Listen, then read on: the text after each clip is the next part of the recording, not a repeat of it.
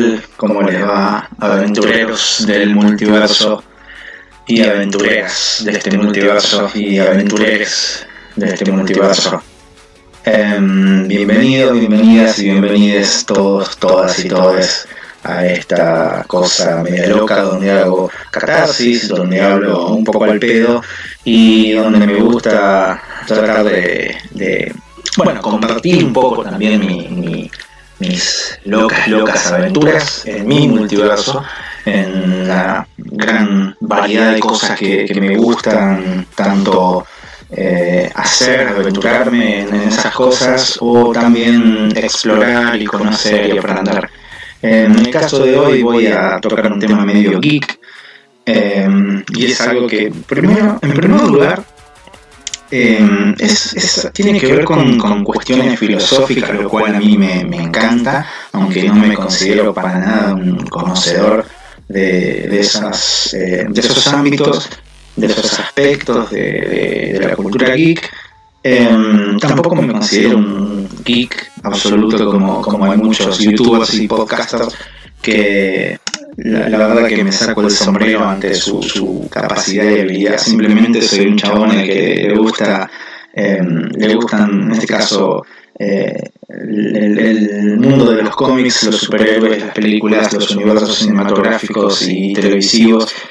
Así que, em, como es bueno, un poco, y quiero, quiero volver a atrás en el tiempo, en, en vista de una experiencia que tuve hace 48 horas Em, como todas las noches que llevo en esta cuarentena estoy viviendo, viviéndolas en vivo, me duermo casi nada y a la noche se, me complica muchísimo porque es donde la cabeza está un poco más en paz y donde más se enciende. Y decidí anestesiarme un poco con una película, estaba bajando en el catálogo de Netflix y me encontré con que estaba subida la película Batman v Superman, eh, of Justice, que la verdad que eh, yo la vi dos veces cuando salió, la primera fue, em, fui con una, con una amiga, con una chica con la cual tuvimos una, cita, que se yo, algo así, em, y la segunda la fui a ver eh, solo, porque me había gustado mucho la peli y después la vi varias veces más. Una vez que, fue pirateada y la verdad que recién en este en esta última em, en esta última ocasión tuve la posibilidad de analizar otras perspectivas que me gustaron mucho y por eso hoy se las quiero compartir. Em, bien, Batman v Superman, eh, ya de por sí el nombre es un poco un, cliffhanger porque te está es, un, bite digamos porque te está hablando de que va a haber un enfrentamiento entre ellos dos digamos. Y bueno obviamente que cuando salió la noticia de esta película me puse muy contento y dije que, buena onda siempre fui un, fan de Batman por cuestiones filosóficas por cuestiones existenciales eh, y bastante crítico de, Superman. Y bueno, en, un primer momento, cuando la fui a ver, creo que fue 2016, 2015, no me acuerdo exactamente, eh, por ahí. Em, me gustó la película como una película más de cine de superhéroes, de acción, con sus cosas, obviamente no fue como el hype que viví con otras películas, ni hablar de lo que no se puede ni comparar con lo que fue, por ejemplo, qué sé yo, Capitán América, Soldado del Invierno, eh, con lo que fue Civil War, sobre todo por el hype de Civil War y las consecuencias. Eh, bueno, eh, no fue tampoco comparable ni ahí, ni, ni una sombra a lo que fue Infinity War y Endgame, series, todas películas de, Marvel. ni tampoco comparable con el hype y, lo que fue el disfrute de series del universo de Netflix de Marvel o inclusive con algunas series de, de Warner de DC Comics el universo de series de DC eh, a mí por ejemplo me ha gustado muchísimo varias temporadas de Arrow es un personaje que, me ha gustado mucho, aunque fue construido un poco también con características medio batmanescas. Eh, es un personaje que estaba y está aún hoy fuera de la serie, muy, muy infravalorado. Eh, es un personaje que no se le dio la suficiente atención porque es prácticamente lo mismo que Bruce Wayne.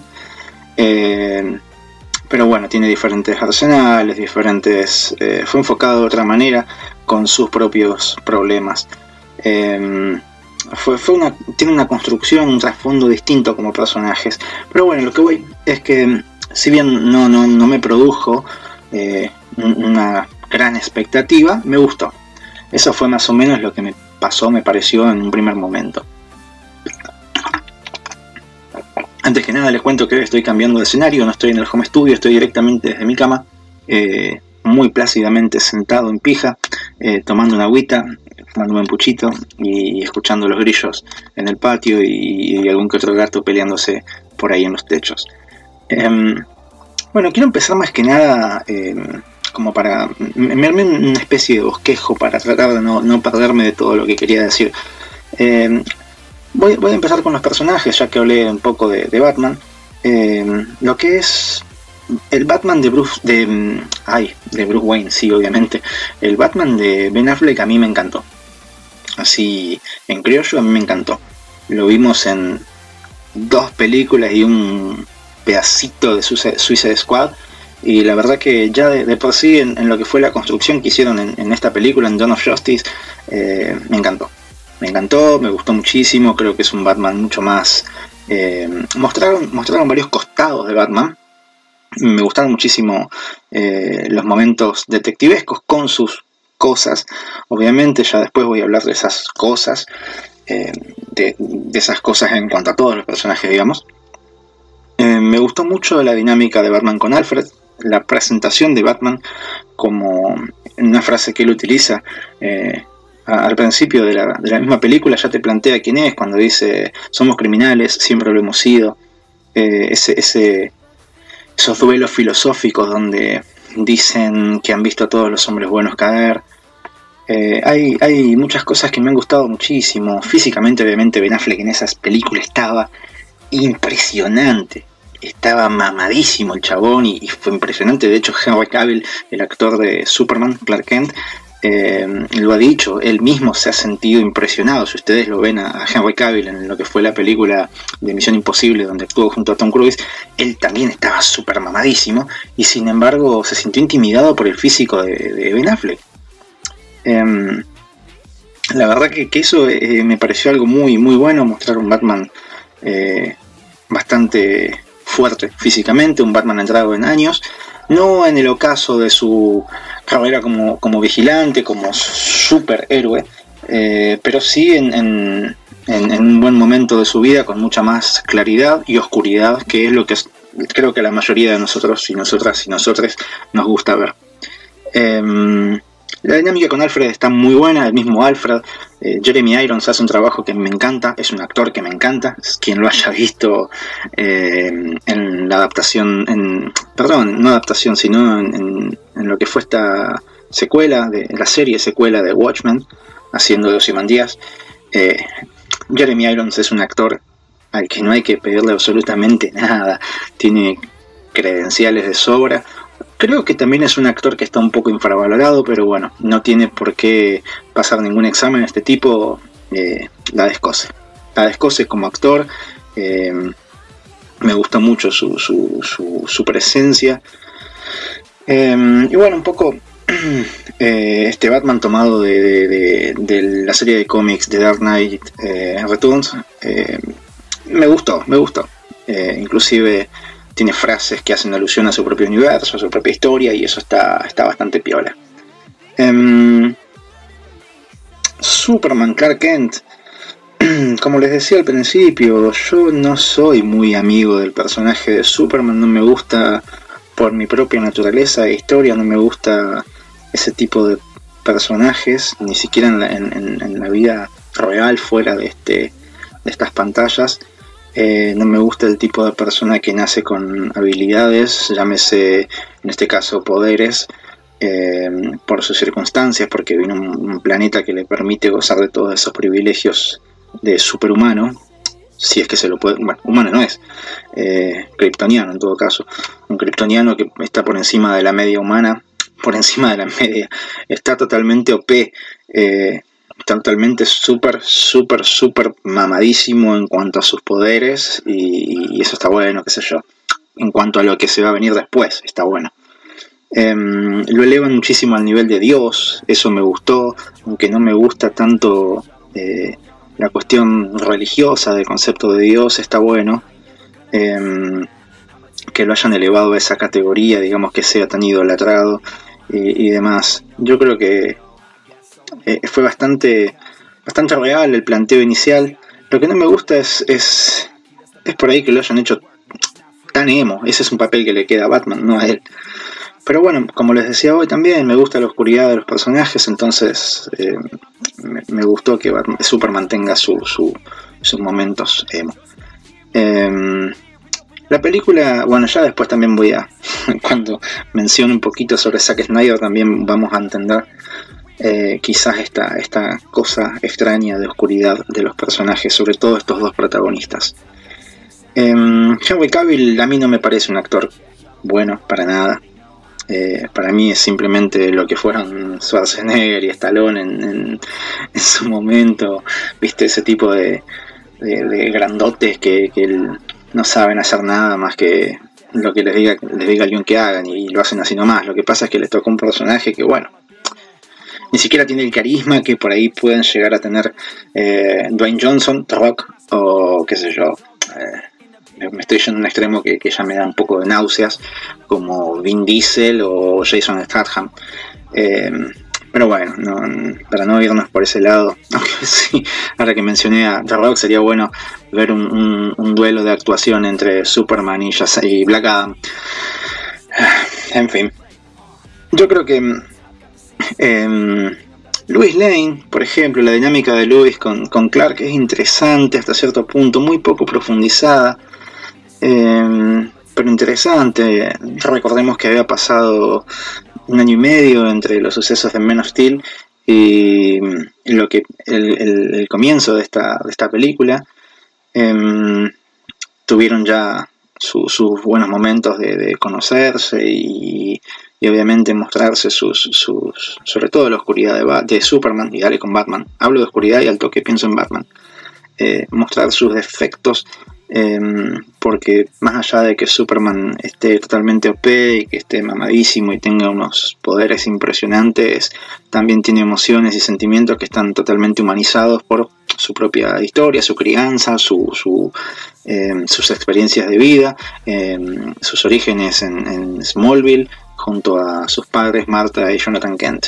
Em, y ya de por sí, como lo planteaba la película Men of Steel, digamos, haber pasado las experiencias un poco traumáticas, un poco eh, dolorosas de, su infancia y sus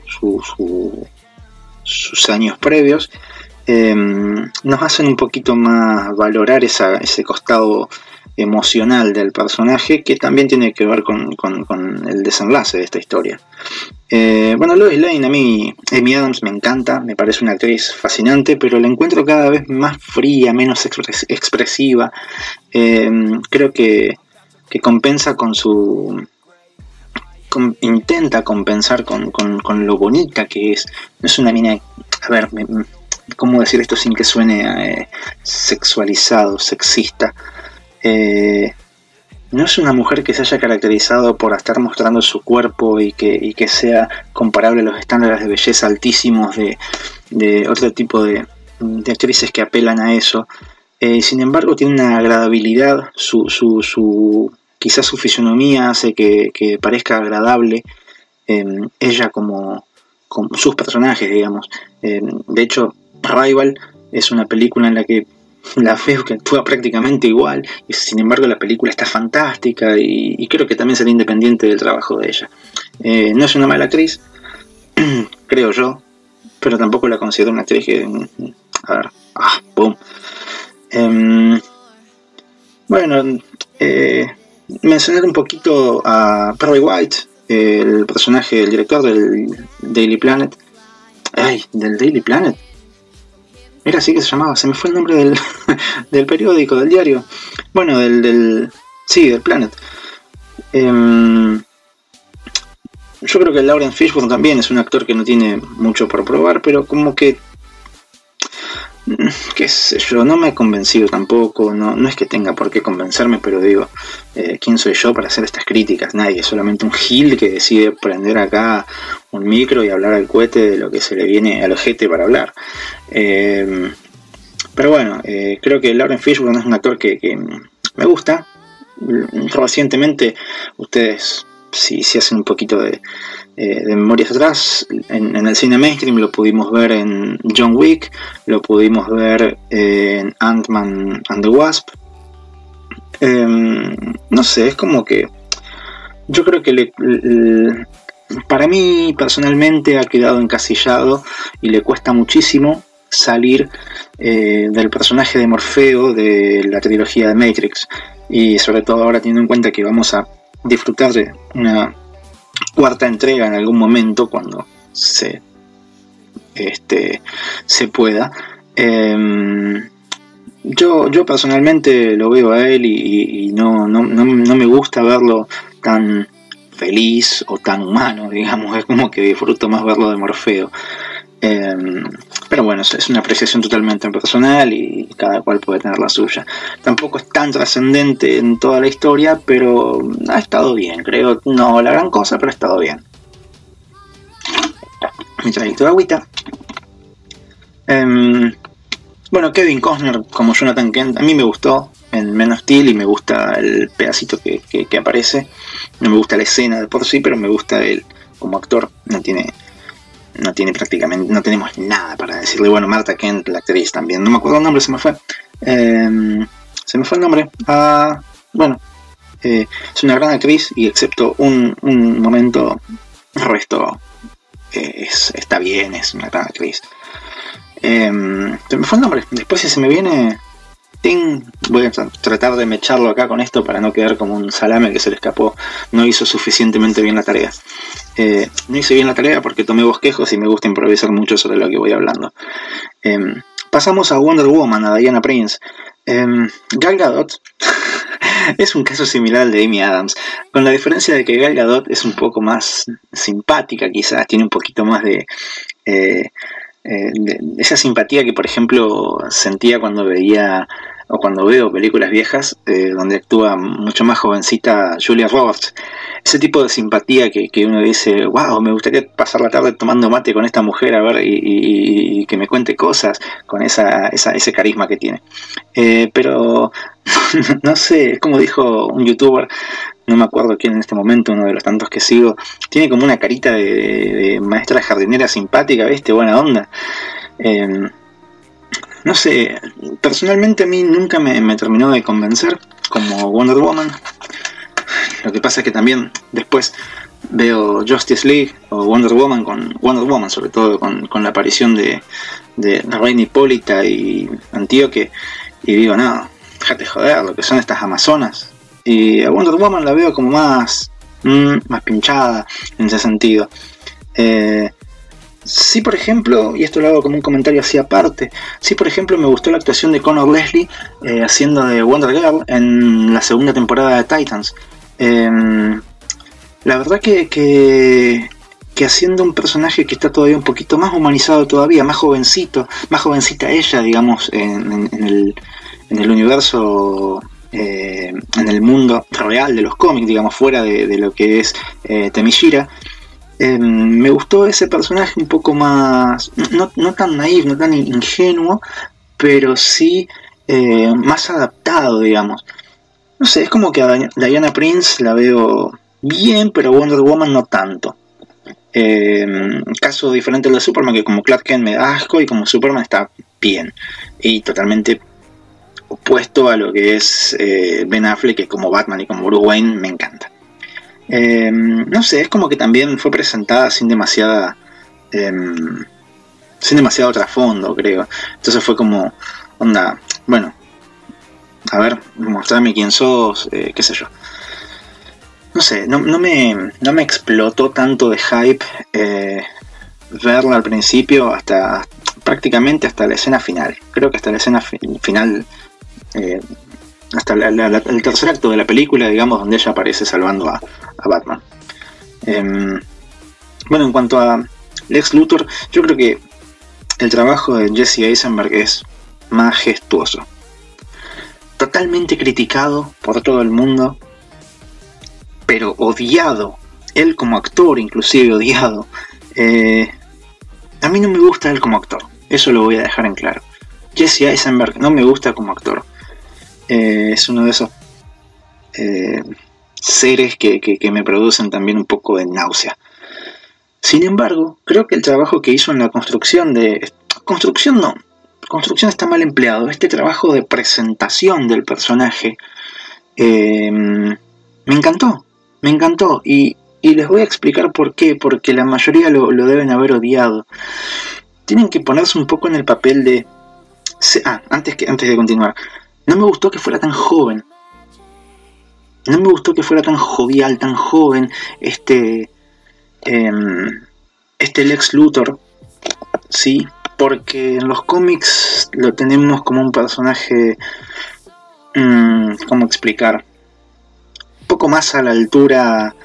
Eh, de, Bruce Wayne, entre comillas, porque si bien no se pone super mamadísimo, es un tipo que entrena, que tiene su, su, este, su buena salud y si no me, equivoco en este momento se me están mezclando algunas cosas, pero que es un tipo que ha tenido entrenamiento marcial y no solamente su, depende de sus capacidades intelectuales y, obviamente el dinero. Em, hay un par de cuestiones que no me han gustado en cuanto a las menciones a su padre. Em, es un Lex Luthor que eh, mm, no sé cuál es de todos. Pero por lo pronto, en cuanto a su historia, lo, breve que menciona de su historia, no me gustó. Eh, tampoco, les, como les digo, no me gustó que sea presentado tan joven y tan poco entrenado. Pero sí me encantó su psicología. Y creo que la actuación de Jesse Eisenberg en ese caso es donde, la, donde potencia el personaje, porque lo hace como un ser que está totalmente, eh, ¿cómo les puedo decir? Tan impotente, tan impotente. Después hay una frase que vamos a analizar un poquito, pero para que se den una idea, en un momento le contesta a la senadora Finch diciéndole todo este conocimiento y sin poder. Lo veo tan impotente frente a este mundo eh, que se les presenta donde tienen a dioses peleando en el cielo y destruyendo ciudades y a un tipo disfrazado de murciélago marcando criminales en, en, la ciudad próxima. Eh, yo creo que lo muestran como em, como un tipo que está desesperado por poder hacer algo porque tiene sus miedos y, y no puede hacer nada. Entonces al verse tan una persona a la que la cabeza le debe trabajar un personaje que debe tener su cabeza trabajando 24/7 al 10.000%, realmente creo que es algo para destacar, digamos, su, actuación ha sido muy, muy bien interpretada, ejecutada desde ese lado. Em, no creo que haya estado sobreactuado, yo creo que basta con... Eh, a ver, no, no, no, no, no se me vienen a la cabeza ejemplos en este momento porque las personas que he conocido así no las he encontrado en una etapa posterior a esta y es la etapa de la resignación y, el, desprecio a, las demás personas, a la sociedad, un poco de misantropía. Em, y Lex Luthor lo que tiene es un amor excesivo por la humanidad, donde él de alguna manera se considera por encima de ella y por eso siente esa presión de todo el conocimiento y no tener ningún poder como para poder llevar adelante los planes que él considera mejores. Em, yo creo que lo vemos mucho a través de la dinámica que tiene con Holly Hunter, la actriz que hace de la senadora John Finch. Y mm, em, me gustó mucho esa dinámica, aunque la sentí incómoda, porque por momentos se puede notar una cierta tensión hasta sexual, digamos, y esto los pseudocientíficos del psicoanálisis podrían hablar algo si quisieran. Em, bueno, creo que hay estudios hechos ahí, algunos geeks eh, han, analizado un poquito la psicología de este Lex Luthor, pero eh, me gustaría verlo desde una perspectiva un poco más pseudo profesional, eh, como para entender eh, estos caracteres. en algunos aspectos lo considero demasiado comparable a Bruce Wayne también, con la diferencia de que sus historias los han llevado por diferentes caminos, claramente. Em, Holly Hunter hace un buen papel, la senadora Finch está bien, qué sé yo, me gusta la cruzada que ella emprende como personaje. Eh, totalmente innecesario el personaje de Mercy Graves, ahí como el asistente de Luthor, totalmente innecesaria. Creo que está solamente como, como un, personaje auxiliar, un, mojón, donde si la vemos a ella sabemos que está a la mano del ex Luthor de fondo, pero nada más, como por ejemplo en la escena del Congreso. Eh, me parece que, simplemente está ahí como para decir, ah, mira, no está Alex y está ella. Eh, a Alex no le importa nada. Em, bueno, el muchachito este, Wallace Keith, a quien em, Bruce salva en la primera escena, en la apertura de la película, que luego pierde sus piernas, no, no termino de entender el, ese personaje me pareció demasiado conveniente, demasiado conveniente. Creo que lo único bueno que le encuentro es que se haya trepado al, monumento de Superman a, pintar eh, False God, Dios falso. Em, yo creo que fue simplemente el personaje más conveniente, bueno, junto con Doomsday, que después vamos a hablar, em, de, toda la, de toda la película, porque no, se, no, no, no me explican en ningún momento por qué él rechazó la ayuda que le estaba dando Bruce Wayne y la actitud pelotuda, totalmente pajera esa frase de cuando lo está salvando Bruce al principio que le dice mm, eh, tú eres Wallace, te llaman Will o algo así, y le dice usted es el jefe, jefe, como diciendo decime como quieras. O sea, ¿qué sentido tenía eso? O sea, no, no me está diciendo absolutamente nada de él. Mostrámelo en shock en todo caso. Mostrámelo eh, con odio desde ese primer momento cosa de saber que se va cultivando mucho más en los 18 meses posteriores. Demostrármelo con un odio a Bruce Wayne de última, pero eras empleado de Bruce. Y después gritando cuando lo lleva detenido a la policía, soy empleado de Bruce Wayne, soy empleado de Bruce Wayne. ¿Qué tiene que ver? O sea, imagínate que saquen a alguien, no sé, qué sé yo, algún trabajo para Bruce Wayne, decía, eh, qué sé yo, que saquen a alguien haciendo alguna cagada en la calle y empieza los gritos con que, ah, yo trabajo para Bill Gates, trabajo para Mark Zuckerberg, ¿y qué importa? O sea, en este caso nos muestran que Bruce sí, casualmente lo conocía, qué sé yo, pero después, ¿no te pensás que un multimillonario que es dueño de corporaciones va a conocer a cada uno de sus empleados? A cada uno de sus empleados, vamos. Eh, y como para andar gritando eso como si tuviera algo que ver. Lo que sí lo que más, más me, dejó esa sensación amarga es que no explican por qué rechazaba la ayuda. ¿Por qué rechazaba la ayuda? Eh, ¿por, qué, ¿Por qué esa necesidad de, mandarle cartas y demás cosas a, a Brufo escribiéndole eh, todas esas sarta de, pelotudeces? Eh, como, si, como si supiera él que Bruce era Batman. Después obviamente hay un entendimiento de que Lex Luthor sí supo eh, en, todo momento quién era eh, Superman, bueno, en todo momento no, se da cuenta después, ¿no? Va batando cabos y eso es algo que también la película se equivoca al no mostrar tanto. Eh, quién es Wonder Woman, quién es Batman, quién es Superman. Em, yo, yo, digo, ¿por qué, ¿por qué usarlo tan mal a este personaje? ¿Por qué plantearlo tan mal? No, no me gustó. Sí, sí me gusta el final, digamos, cuando es usado directamente por, por eh, Lex Luthor, que lo, lo, manda con su sillita mecánica a, meter una bomba, básicamente, en el Congreso. Traguito de agüita y continúo. Em, bueno, es un personaje que me, me, dio, me dio como una alergia en el ojete y no, no, me, no me terminó de convencer para nada. Y un poco hasta me molestó verlo en pantalla. Em, bueno, a ver quién más. Bueno, el senador, el senador que es un personaje que, no aportó demasiado, más que un, un, negociar por lo bajo, eh, digamos, como, como subordinado de la senadora Finch. Acordémonos que actúan también en bloques allá eh, en, la política estadounidense, igual que acá, y siendo un subordinado, digamos, tomando una decisión por fuera de lo que su jefa quería.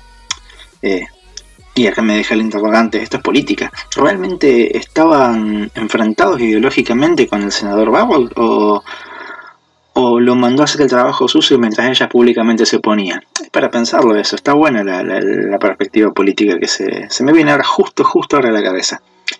Eh, que muchas veces va a pasar, ¿viste? Yo me opongo pública y enfáticamente a, tal cosa, pero te mando por lo bajo para que shh, encárgate vos, yo no puedo porque tal cosa, porque necesito mantener mi imagen y bla, bla, bla. No es una mala, una mala hipótesis. Eh, pero bueno, no se nos muestra eh, como tal en la película, así que nos quedamos solamente con lo que vemos. Es una película basada en cómics. bueno, y por último, qué sé yo, Anatoly Ignacev, el, el mercenario este de Luthor, eh, bien, qué sé yo, piola. Un me, digamos. Un, me, así, así de simple. Y no quiero dejar de destacar la aparición de Calvin Swanwick, el este general Swanswick, que ha estado presente también en Men of Steel, interpretado por Harry Lennox, que si no lo tienen muy presente, bueno, obviamente lo van a ver y van a decir, ah, este tipo lo vi en un montón de lados, pero está trabajando en la serie muy copada eh, de Blacklist, muy copada hasta cierta temporada. Después como que se vuelve un embole, siempre los mismos Deus Ex Máquina y ya te cansa. Eh, eh, bueno, el personaje, no sé si todos están al tanto, pero originalmente se había planeado que se presente como el Martian Manhunter, John Jones. Eh, pero bueno, no hubo lugar en la película de Justice League para el detective marciano, así que simplemente lo dejaron ahí como, como un personaje más que bueno, está bueno. esa es una parte que me gustó, digamos, la investigación de Lois Lane. Em, sí, obviamente me parece, no conozco exactamente cómo es el mundo del periodismo tan así. He visto cosas, pero no esas, no tan así. Em, entonces es como que digo, bueno, tan fácil se te va a hacer juntarte así nomás con el tipo este, darle una bala y que la mande a investigar con el FBI, después te la devuelva y te digo, sí, sí, sí, pero no podemos decir nada qué sé yo. En el caso de la incriminación de Superman me parece que tendría que haber sido un poco más explotado eh, antes, antes de todo el conflicto. Pero bueno, si no hubiéramos tenido una película de 7 horas y ya de por sí eh, nunca, yo al menos no, no, pude ver la versión extendida hasta mucho después. Em, no, no, entiendo por qué, por qué no, no apuestan por ahí a alargar las dos versiones. Eh, siendo que ya se gastó el dinero. Prácticamente está gastado el dinero en la película. Eh, no le hagan tanta publicidad de última, qué sé yo. Ah, esas son decisiones de las compañías que no, no voy a terminar de, de, entender a veces. Eh, bueno, he pasado a la primera página de mi bosquejo y voy a pasar un poquito brevemente, bueno, yo les hablaba un poquito de lo que era la, lo que la, influencia de los cómics, yo creo que principalmente se nota en, en eh, en el personaje de Batman, en donde la mayoría lo vamos a asociar al toque con lo que es eh, el enfrentamiento basado, pero muy lejanamente influenciado por eh, The Dark Knight Returns. Cuando Batman, Batman, vuelve de su retiro para enfrentarse con un enfrentamiento ideológico que tiene con Superman. Directamente es un enfrentamiento ideológico entre ambos. Que bueno, termina con, con, el final de Batman, entre comillas, no es un muerte, pero es el final, spoiler, pom, eh, chicos, chicas, chicas, esto es público, digamos, si no lo sabían, buscan los cómics, está bueno. Eh, pero sí, Batman desaparece como Batman, pero no se, no se muere. Eh, no me gustaron para nada los cameos de la Justice League. No me gustó para nada que de golpe viste Bruce ahí como que desencripta todo y, y, y abre las carpetas, esto también lo mencionaba en YouTube, a mí me llamó la atención en el primer momento. Y ya tenían, viste, los logos en las carpetas, los logos de los superhéroes, y ¿qué?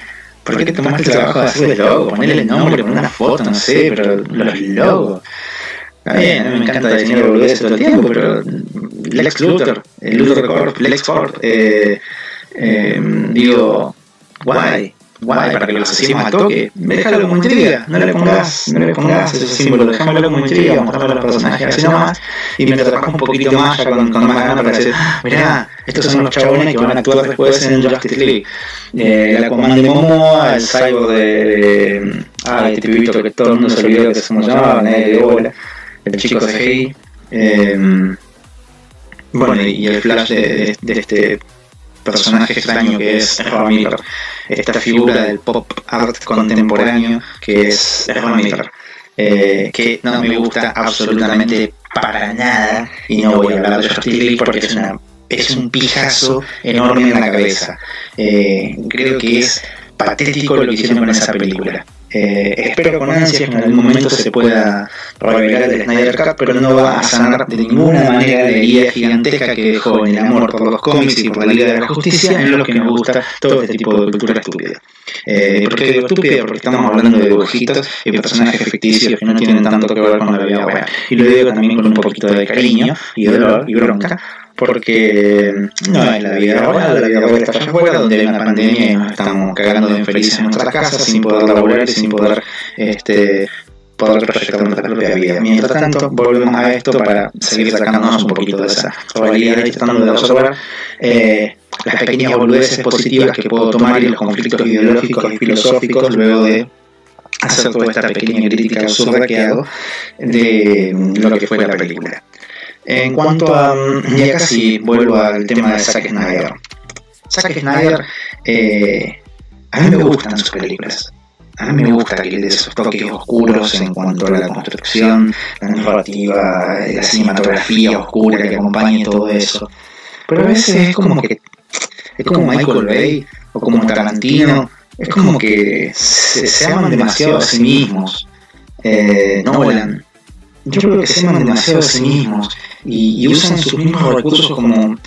A ver, es como cuando vas a ver a tu banda preferida y le pedís que toque siempre la misma canción, ¿viste? Y sabes que lo van a hacer porque lo hacen porque les gusta y todo lo que quieras, pero... Ah, para mí el éxito en la evolución está en la innovación, en ir mostrando cosas nuevas. Amo, amo el, arte cuando, no, cuando me sorprende, digamos. Eh, soy, soy fan de ese tipo de, cultura donde vos esperás algo a lo mejor o, sin esperar demasiado vos crees que vas a seguir un camino y de golpe te solo. Entonces ver películas de Zack Snyder es como ver siempre lo mismo eh, adaptado a la historia en vez de adaptar em, digamos, es como que adapta la historia a su, a su, a su, su mundo eh, en vez de adaptar su mundo, sus habilidades a la historia. Es como que usan siempre los mismos filtros y las mismas ideas y qué sé yo. Por ahí yo lo puedo aceptar de, gente mediocre como yo, pero no sé, me cuesta, me cuesta entenderlo de, de gente mainstream, de gente super copada como creo que es eh, los guionistas fueron Chris y David S. Goyer. Es un fantoche, ¿qué quieren que le diga?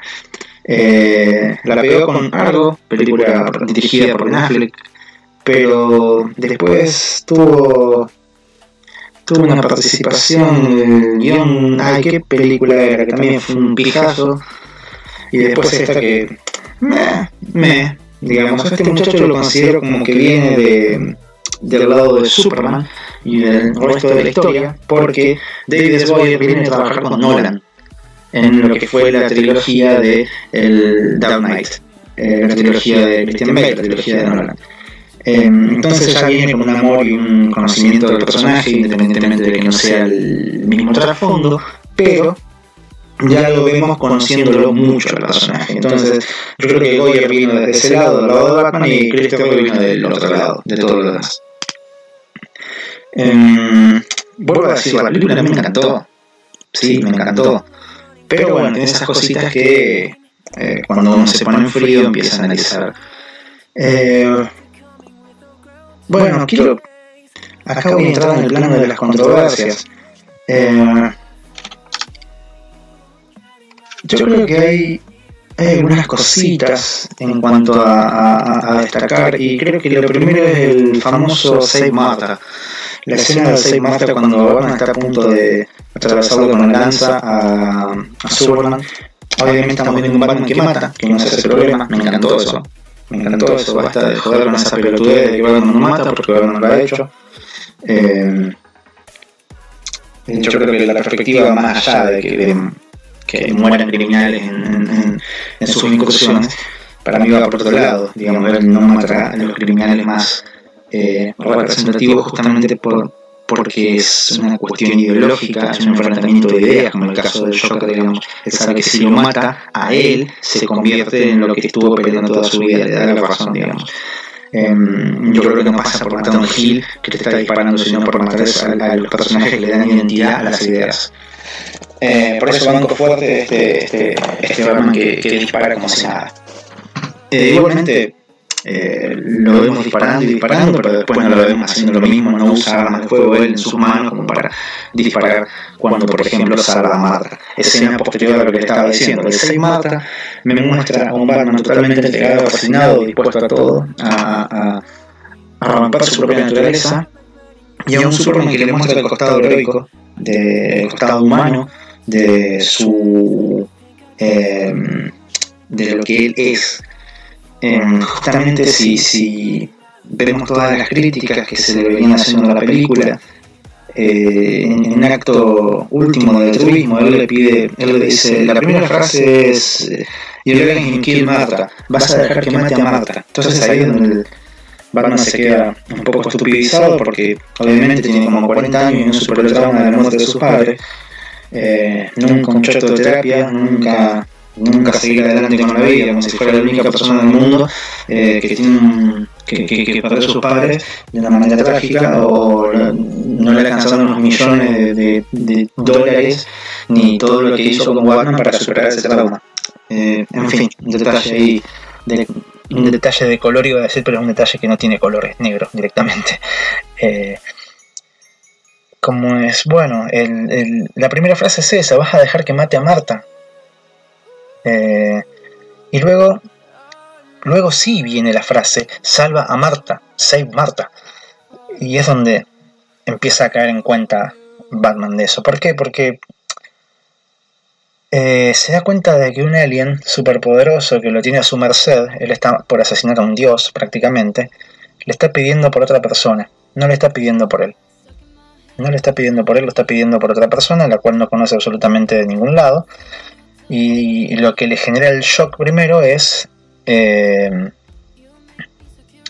el, tema de que le está pidiendo por otra persona y luego Socia dice, ¿por qué Marta? ¿Por qué dijiste ese nombre? Eh, como si, si, supieran básicamente quiénes son, como si se conocieran sus identidades, como si estuviera dándole algún mensaje extra. Y yo creo que también el Save Marta representa mucho más que el simplemente ir a salvar a Marta Kent, sino también salvar el legado de la familia Wayne, el legado de que Batman intentó defender. Eh, como que, que Bruce Wayne intentó defender como Batman, que es el, hecho de creer en las personas y, seguir buscando su, su, costado bueno, digamos, em, castigando al, al, crimen desde otra perspectiva, eh, lo que representaba Marta y en este caso también Thomas Wayne. Em, pero bueno, son, son, son analogías que son detalles que uno puede analizar eh, solamente prestándole mucha, mucha atención en, el inconsciente, digamos, pensándolo demasiado.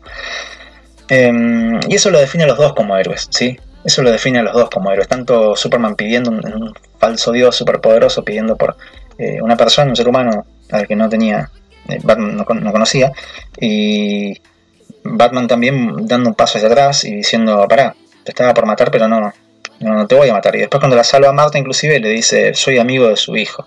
Sí, bueno, no sos amigo, pero ponele. Eh, momento totalmente asqueroso que decía hoy de, Marta Kent cuando le dice, sí, me imaginé por la capa. Bueno, venís de una explosión, te tuvieron amordazada, no sabes qué carajo está pasando afuera y vos haces un chiste totalmente fuera de lugar, anacrónico, atemporal y absurdo. En fin. Em, Luego se plantea la controversia, el, dilema del mal y la virtud absoluta, que fue analizado bastante, tiene que ver con, Superman. Eh, y acá se me vino a la cabeza un aforismo, el aforismo de Lord Acton, el barón Acton, que decía que el poder tiende a corromper, pero el poder absoluto rompe absolutamente. Em, entonces, ese, hablando de poder, no en términos de, cualquier bien que te puede llevar a, la corrupción del ser. Eh, entonces, venimos también teniendo en cuenta que Bruce había tenido esa visión, visión, o, qué, no sé, totalmente, no sé si estaban dispuestos a explorarla después o qué, porque no tiene sentido la visión. ¿Por qué tuvo una visión Batman, un ser humano común y ordinario? Común y ordinario no, pero digo común en cuanto a por qué él, si no tiene esos superpoderes para tener visiones ni nada, ¿por qué? ¿Cómo? Eh, esa visión del futuro donde tenemos un Batman un Batman renegado y un Superman que es un, prácticamente el Superman de, la serie Injustice, eh, donde lo vemos con el, todo el poder del mundo una vez que ha sido controlado por la ecuación antivida de Apocalypse. Entonces, eh, qué sé yo, lo vemos viniendo de tener esa visión y dando un paso hacia atrás diciendo, ah, para, para, para, para. Eh, pero bueno, con el dilema este puntualmente del mal y la virtud absoluta, volviendo al caso de Superman, eh, sí, sí se plantea como, a ver, sos un, tipo que quiere ser un ser humano, pero a su vez, como ser humano tenés todos, si, si fueras un ser humano común, no, no estaría bueno que tengas todos esos poderes, porque si, si vos querés ser un ser humano, si vos te consideras así, estás expuesto a que todo eso te, termine cambiando tu, esencia y que de un día para otro, como más una vez se plantea en la película, decidas terminar con la vida humana y lo podés hacer en prácticamente 5 minutos. Eh, este es el dilema de... básicamente lo podemos llamar el dilema de Dios. Eh, que, que Lex Luthor lo plantea varias veces, eso está muy bueno desde esa perspectiva.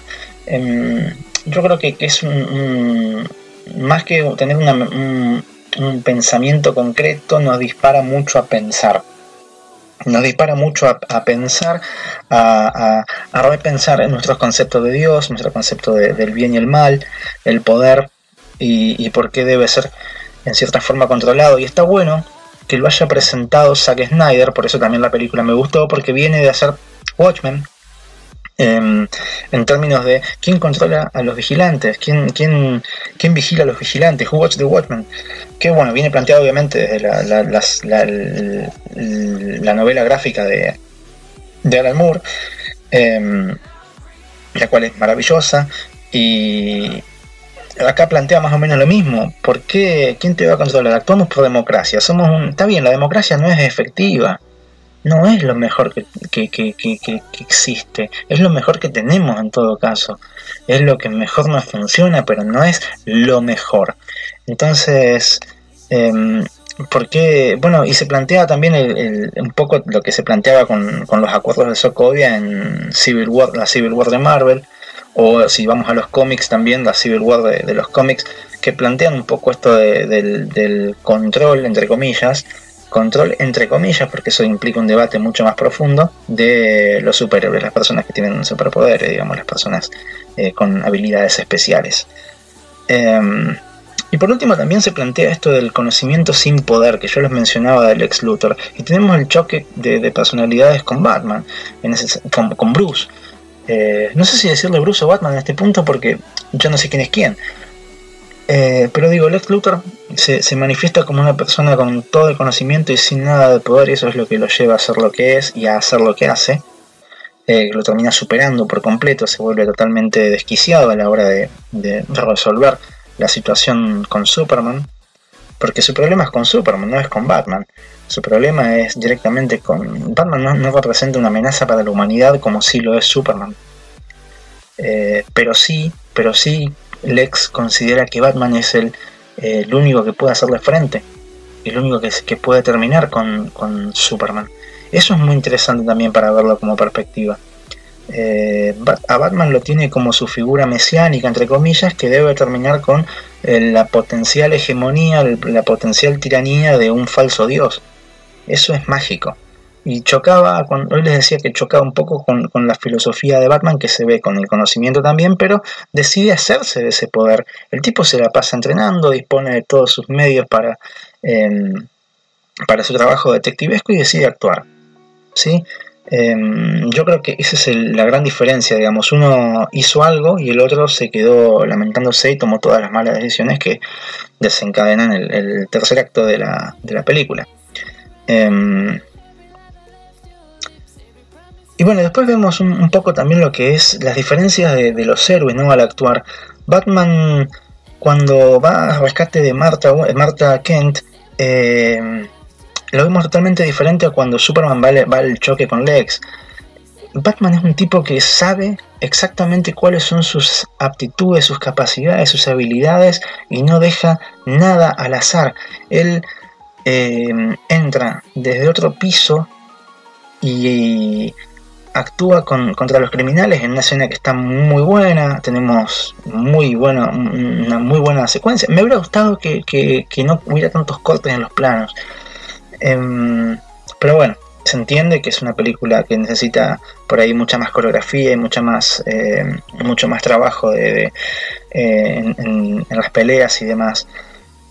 Eh, entra calculando prácticamente todo, cada detalle. Y sin embargo, Superman porque es consciente de sus, de sus aptitudes y también ser consciente de eso nos hace ser conscientes a las personas de nuestras debilidades también, ¿sí? Voy a prender un pucho, ya vamos una bocha de tiempo, pero bueno, esto me encanta, así que hoy capaz que hasta me, exceda de la hora de siempre, del un poquito menos de hora que hago siempre, que hice en los últimos dos, los primeros dos podcasts.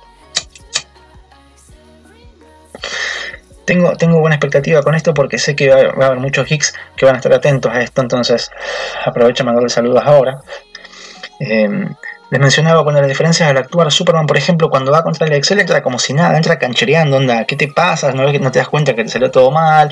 Este, a ver qué onda. No se da cuenta de que la nave estaba en actividad, de que, había, que estaba pasando algo ahí y que tenía que intervenir para que no, se, no, no salga esa criatura que después lo termina básicamente matando entró canchereando. Onda, viste, Lex, te salió todo mal, ¿sabes qué? Ahora te. Súper confiado el chabón en sus poderes y habilidades, y es lo que le pasó canchereando con Batman. Entró canchereando, viste, con que. Eh, eh, considerarlo como un acto de, a esto, cuando se le aparece y le, destruye el batimóvil.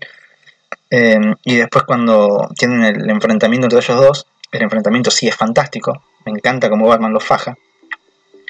Em, pero cuando también, también me lo hacen ver como un tipo calentón cuando va con, contra Batman, porque baja canchereando en el edificio, ¿viste? Y ¿viste? le dice, che, Bruce, eh", y Bruce lo ataca con ondas sónicas, qué sé yo. Bueno, termina con las ondas sónicas, después lo caga a tiros y ahí se enoja. A ver, si no te hacen nada los tiros, boludo. Tanto te va a enojar, loco, aguantatela a ver qué te hace el chabón un poquito y, y seguí insistiendo en hablarle. No sé, elevate unos metros en el aire elevate un poquito, volá un cachito y decirle, che, aguantame que te, estoy hablando, está pasando esto, pero no, enseguida se calienta y dice, bueno, lo voy a fajar, ya fue. Superman, ¿viste? Le terminas dando la razón prácticamente a las personas que te estaban negando, eh, que te estaban diciendo que no, tenías que hacer eso. Eh, que no, no podés tener tanto poder porque te puedes calentar y un día tomas una decisión mala y mira lo que pasa. ¿Viste? Entonces, yo creo que Superman en ese punto Entiendo que hubiera sido más difícil desencadenar el combate entre ellos dos. Pero bueno, no sé, podría haber volado desde atrás, desarmado la, armadura de Batman, haber estudiado el entorno antes de actuar, pero la canchereó. La canchereó por completo, ¿por qué? Porque es Superman, porque se confió en que todos sus superpoderes. Y ahí tenés. Casi, casi lo caga matando Batman. el hombre gana la pelea contra Dios porque dio la canchería. Así de simple. Y ahora un poquito haciendo un breve repaso de, la película en general. Hay un par de cositas que no me han quedado eh, tan en claro. Eh, o algunas cositas que quiero destacar un poquito, qué sé yo. Em, bueno, empezamos obviamente con esa batalla en Metrópolis de Superman contra el General Zod. Em, hay una escena al principio que es la que desencadena la investigación sobre em, sobre, sobre la conspiración anti-Superman contra Superman, que es la escena del desierto, donde él va y la, rescata a Lois. Em, y bueno, es incriminado, que aparece todo el tema de la bala después y bla, bla, bla, que también son eh, toda una serie de conveniencias. Está bueno porque, a ver, en la escena viste que te muestran a Lois soltándose del brazo del criminal, como onda, bueno, esto ya lo hablamos, así que si te llega a pasar alguna vez algo, hace esto que yo actúo intervengo. Pero me ha servido porque digo, ah, mira, Superman llegó al toque. Qué buena onda. Se cruzó medio mundo para salvar a la mina. Seguramente era lo único que estaba pasando en el mundo en ese momento y dijo, ay, dale, voy a actuar, la voy a salvar. Así, de la nada. Em, después tenemos esa escena de la recuperación de la kriptonita. ¿Se acuerdan que en, Men of Steel eh, el general Soda había empezado a transformar, eh, había mandado sus máquinas, qué sé yo? Y mm, Lex Luthor se da cuenta del tema de la kriptonita porque decidieron cortar al general Soda, eh, para hacerle autopsia y demás. Decidieron probar la kriptonita, el mineral de la kriptonita, para, para un escalpelo y poder sacarle eh, muestras y demás. Ahora mi pregunta es, ¿por qué? ¿De dónde vino esa idea? ¿Cómo sabías que tenías que usar ese mineral? ¿Mm? ¿Probaste y funcionó? ¿Qué sé yo? Ponele. Em, después en, la, gala de LexCorp, donde él hace su, su, su, su, presentación como, como, como un poquito misántropo también ahí, em, un poquito excedido en su, en su locura, em, me pone nervioso ese chabón, pero creo que está bien, porque es lo que tiene que lograr ese papel, ese personaje, si lo hicieron así tan joven, justamente. mi pregunta principal es, ¿Cómo pretendía Wonder Woman? ¿Cómo sabía que tenía Lex Luthor información sobre ella primero? ¿Y cómo pretendía llevársela? ¿Mm? Porque se la termina sacando a Bruce, pero. Y después se la devuelve, bueno. Pero ¿cómo sabía? ¿Mm? Bueno, después vamos a la escena de Batman, esa del sueño, que les decía hoy, sí, está buenísima. Pero, ¿por qué? ¿Por qué? ¿Fue un sueño nada más? o sea que en un sueño él pensó una posibilidad en el infinito de posibilidades de que Superman se vuelva así de loco. ¿Mm? Eh, después, bueno, el, mensaje de Flash es ella, sí, ella es la clave. Eh, sí, eh, y él justo lo asocia con, con, su sueño, justo en ese momento. Todo demasiado conveniente. Después obviamente iban a estar un poquito más explicados, supongo, en esa escena eliminada de la Liga de la Justicia, creo que era, donde Cyborg y, ellos dos hablaban sobre el punto en el cual tenía que ir a comunicarle, avisarle de que cuiden a Lois, qué sé yo, porque Superman se iba a volver loco. Lo cual ya te habla un poquito también de Superman, se sigue hablando más de Superman.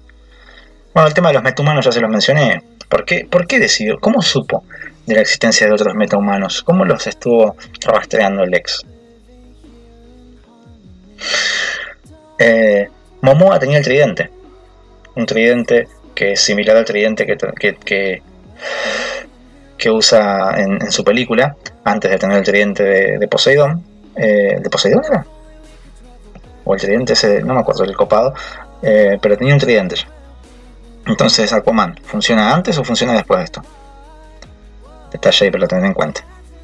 Em, bueno, la creación de Cyborg me parece un chiste, totalmente un chiste, porque en ningún momento dice, Silas Stone dice, bueno, estoy con mi hijo Víctor acá, que pasó tal cosa, nada, simplemente pum, y para mí tuvo demasiado exceso de, presentación y estuvo feo. Em, después, bueno, la escena de Superman en el Congreso, le dice a Lois, eh, no la vi, no vi la bomba, no la vi. ¿Cómo puede ser? Explícame cómo puede ser. ¿No analizás tu entorno? ¿No analizás tu entorno? ¿Qué le enseñó el pelotudo de Oliver Queen, eh, Green Arrow, a Flash cuando lo empieza a entrenar como superhéroe? Analizar tu entorno. Analiza tu entorno. Siempre. Teniendo la visión térmica, visión de rayos X y todos los superpoderes OP mamadísimo del mundo y vos venía, ay no, mira, no lo vi, no se me escapó, se me escapó, no me llamó la atención que no esté Lex sentado ahí, que esté todo el mundo y que esté solamente su silla vacía. ¿Viste? No, no, no. Un, idiota. Un idiota. Em, bueno, ya hablé un poco de las motivaciones de Keith. ¿Por qué se prestó a hacer un suicida? Si es que sabía que se iba a suicidar o... Aquí iba a hacer un, una silla de ruedas bomba. Eh, o qué pero ¿por qué se prestó tanto a ese circo por, por Lex? Porque no, no, entiendo todavía cómo era la dinámica con, con Wayne, menos lo voy a entender con Luthor. Em, yo quisiera haber sabido un poquito más, creo que también está explicado en una escena eliminada de esta película. Eh, ¿Qué es todo lo que ve Lex cuando la nave eh, kryptoniana le muestra esos eh, 100.000 mundos? Que supongo que tiene que ver con el final, donde él le dice, He's coming, he's coming, él está viniendo. Ya todo el mundo, todo el universo se enteró de que el hombre de acero eh, ha, muerto. Eh, ¿qué, vio? ¿Qué, ¿Qué hizo? Está bueno al final eso. Porque nos dejó el pie para lo que venía después. Pero no vienen por Superman. No vienen por Superman, si ya estaba muerto. ¿Qué sé yo? Y ya sabían lo que pasaba en la Tierra, digamos, porque Steppenwolf ya había estado acá con el tema de las cajas madres, ya había habido conflicto y demás, así que fue bastante desconectado de lo que fue Justice League en ese caso. Eh, bueno, el momento que Batman aparece en la cárcel al final, estaba en total complicidad con la policía. ¿Por qué? Si la policía no lo estaba buscando. Mmm, medio extraño todo eso. Eh, volviendo un poco a Superman, ¿por qué, ¿por qué esa vigilancia extrema de Lois Lane? ¿Por qué esa obsesión? Es enfermizo eso. Es enfermizo. No la dejas ni a la mina que se raje un pedo, chabón. La estás controlando todo el tiempo para saber si está bien. Y no fuiste capaz de estar atento a tu madre que se la llevaron.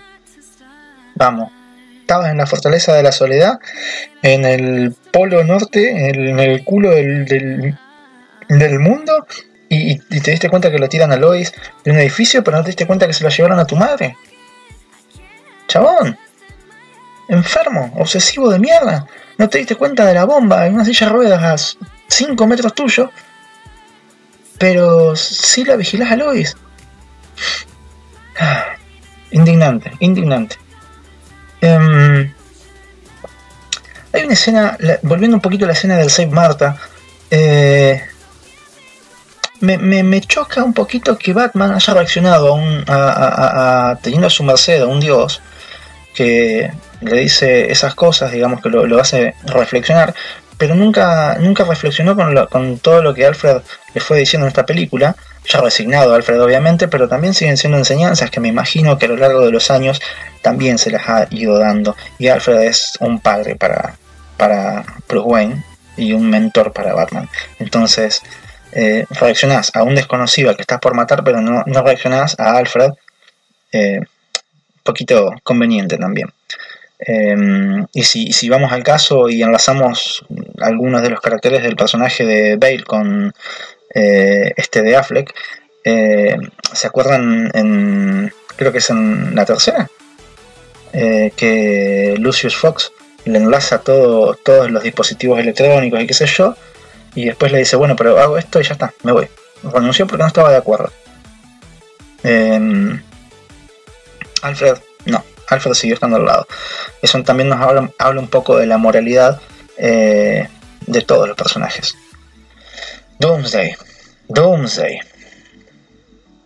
¿Qué esperaba Lex Luthor al crear a Doomsday? ¿Qué esperaba?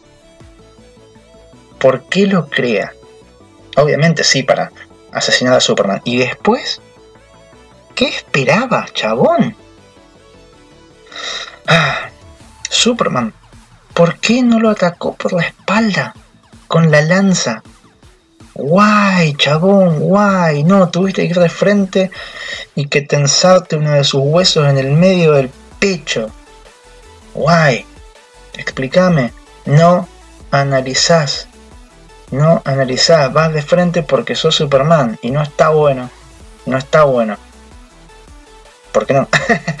este, me gustó muchísimo eh, que no, no tenía presente exactamente se me vino mucho a, la cabeza la escena de los cómics, ¿no? Cuando explota la bomba atómica en el espacio, eh, cómo, queda consumido Superman hasta que la luz del sol le empieza a pegar. Eso estuvo bueno, me gustó. No, no lo tenía presente y fue como, ah, cierto, qué buena onda. Eso sí me gustó.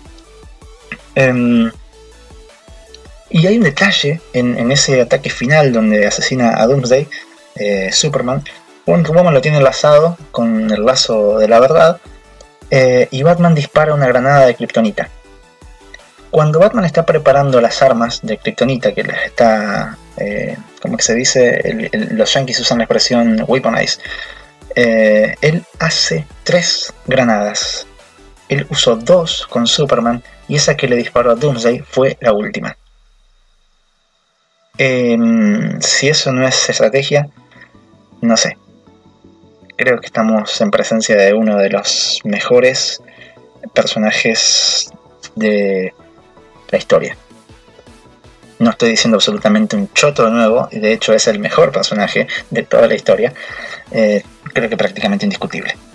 Así que acabo de decir una pelotudez, hagan de cuenta que no dije nada, pero me quedo con eso. Digo, qué buen detalle, ¿no? Tenía tres granadas, eh, las podemos contar cuando las coloca sobre una mesa, creo que es, eh, y después usa solamente dos con Batman, con Superman.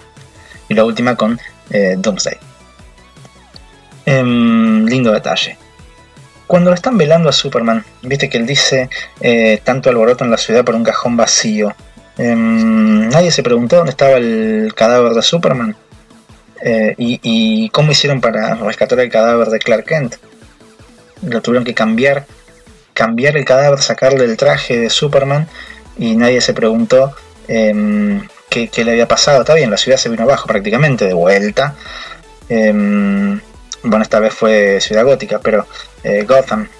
Pero qué loco, ¿no? Em, un detalle ahí como clean. No boludez. Eh, eh, entonces, el cuerpo de él quedó al final en Smallville, ¿no? detallecito ahí que, no me quedó tan claro. Eh, sobre todo en el momento. Y bueno, Woman, viste que se da vuelta y se va. Terminan de hablar ahí con que, bueno, che, tenemos que armar, eh, mm, mm, tenemos que buscarlo a los demás, qué sé yo. Eh, porque se, viene algo jodido. No te voy a decir qué, pero seguramente se viene algo jodido. Y pero hay que convencerlo, sí, sí, sí, nos van a unir igual, van a tener que pelear. Fua, chabón. Hubiera tenido la misma seguridad al hablar con Superman de última hubiera dicho, che, mirá, sub, eh, si nos organizamos, eh, peleamos todos juntos por el mismo lado. No. Eh, un poco también se puede entender porque su perspectiva ha cambiado después de esta, este periplo con, con Superman, porque se enfrenta a un mundo nuevo, que Alfred se lo dice al principio. Y está bueno ver ese, esa pequeña evolución en el personaje. Em, pero Wonder Woman se da vuelta y se va después, listo, termina y se va, se la ve yéndose al costado de, la escena, el primer plano de Bruce Wayne y Diana Prince se va caminando, chao. Así como, bueno, chao. En el momento le había dicho, eh, estuve 100 años evitando meterme en, las cuestiones de la humanidad, eh, pero sin embargo te quedaste ahí metido en la humanidad, ¿por qué? ¿Por qué no volviste a Temisira? Em, ¿Por qué me haces esperar a tu película en la que no me decís un choto? porque ¿qué me vas a decir? que Porque quedaste dolida, porque se, murió Steve Trevor. Te quedaste ahí escondida entre los humanos en vez de volverte misira. Eh, ¿Qué? ¿Para aprender de, nuestra cultura? Bueno, genial, pero decímelo.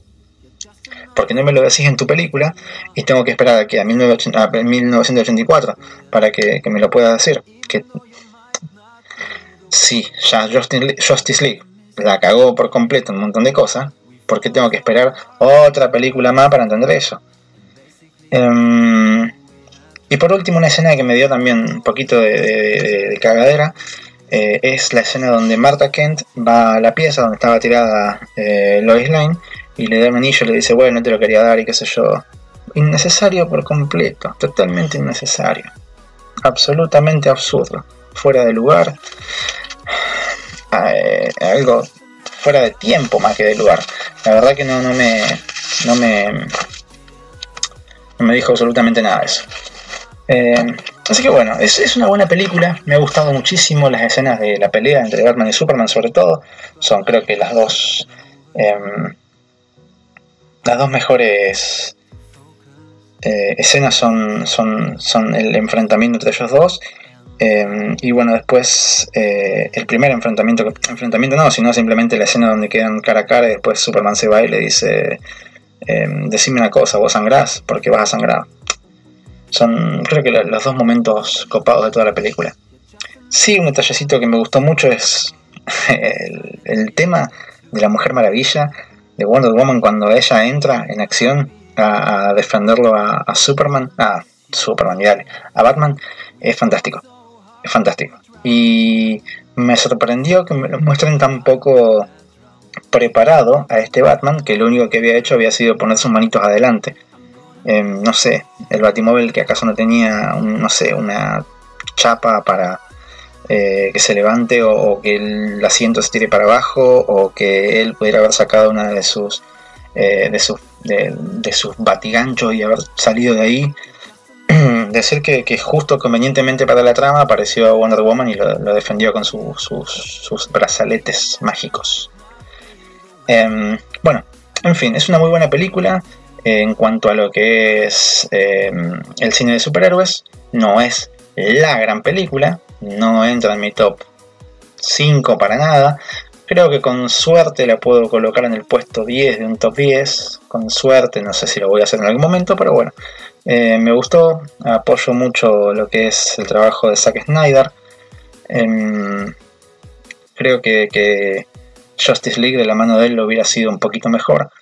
No hubiera sido el terrible pijazo en la cabeza que fue. Em, pero bueno, eh, para el momento en que salió, salió bastante fuera de lugar porque estábamos en el cine de Marvel, básicamente Marvel marcó los tiempos y fue marcando la tesitura de lo que se esperaba en el cine de superhéroes. Intentaron hacer algo distinto, no funcionó como tal, pero creo que hay que valorar la película fuera de ese contexto para comprender cuál fue el intento que hicieron y por eso me quedo mucho con estos debates filosóficos, existenciales y principalmente encabezados, en este caso, por dos de los personajes más icónicos eh, yo creo que la trilogía de superhéroes famosos del mundo, los superhéroes que la mayoría de nosotros, nosotras y nosotros teníamos conocido cuando éramos eh, infantes, eh, la trilogía son Superman, Batman y el Hombre Araña. el Hombre Araña como el estandarte de Marvel y los otros dos como estandartes de DC. así que, bueno, me quiero quedar con, con, que fue una buena película, me entretuvo mucho, me, me, me, despertó muchas cosas, por eso después de cuatro años me estoy expresando de esta manera de esta película, sobre esta película, eh, sintiendo la necesidad de hacerlo cuando no lo hice todavía con mis películas preferidas, eh, que son las de Marvel, básicamente. Así que bueno, quiero dejar solamente ese, ese, esta idea de que está bueno al menos a mí me gusta la cuestión filosófica en el medio de, las películas de superhéroes que tengan un pequeño mensaje y, que podamos disparar estos pequeños debates que seguramente en su momento eh, tuvimos con algunos de nuestras personas más cercanas que, puedan llegar a ser eh, también eh, seguidoras de este tipo de cine que es un cine de entretenimiento, no es un cine artístico, pero que está bueno. sobre todo, digo, cuando eh, seguimos este tipo de cultura pop. Bueno, gente, eh, me he pasado de la hora tal como había previsto hace 30 minutos, cuando ya estaba metido en el tema y sabía que no iba a poder parar. Debo continuar con trabajos pendientes, estoy bastante full en, esta, en este aislamiento, con, con, mucho trabajo virtual básicamente. Em, trabajo simplemente expositivo, trabajo de mostrar eh, lo que lo que hago, lo que quiero hacer y lo que espero hacer, eh, cuáles son mis ocupaciones y demás. Así que mm, lo voy a dejar acá. Les invito a que bueno sigamos conectados con esto y quienes me conocen, quienes no me conocen también, denme sus, sus, opiniones y demás. Me conocen ya las vías de, eh, de comunicación y si no están eh, ahí compartidas en el perfil del cual estén escuchando. Les mando un fuerte codazo virtual eh, y estaremos en contacto. Vamos a ver con qué seguimos. Si quieren sugerirme algún tema, me gustaría ir variando de diferentes cosas y no encasillarme en una sola. Por eso les hablé primero de la pandemia, segundo les hablé de series de mi infancia, de mi adolescencia más que infancia, y las series adolescentes hoy. Y ahora les hablo de esta cuestión filosófica, de una perspectiva de un boludo de 34 años que está buscando los huevos en su cama en este momento Em, y contándoles esas locas, locas aventuras por el multiverso. Bueno, voy a terminar esto, nos vemos. Adiós. Never thought we'd come so far. I keep you on my mind.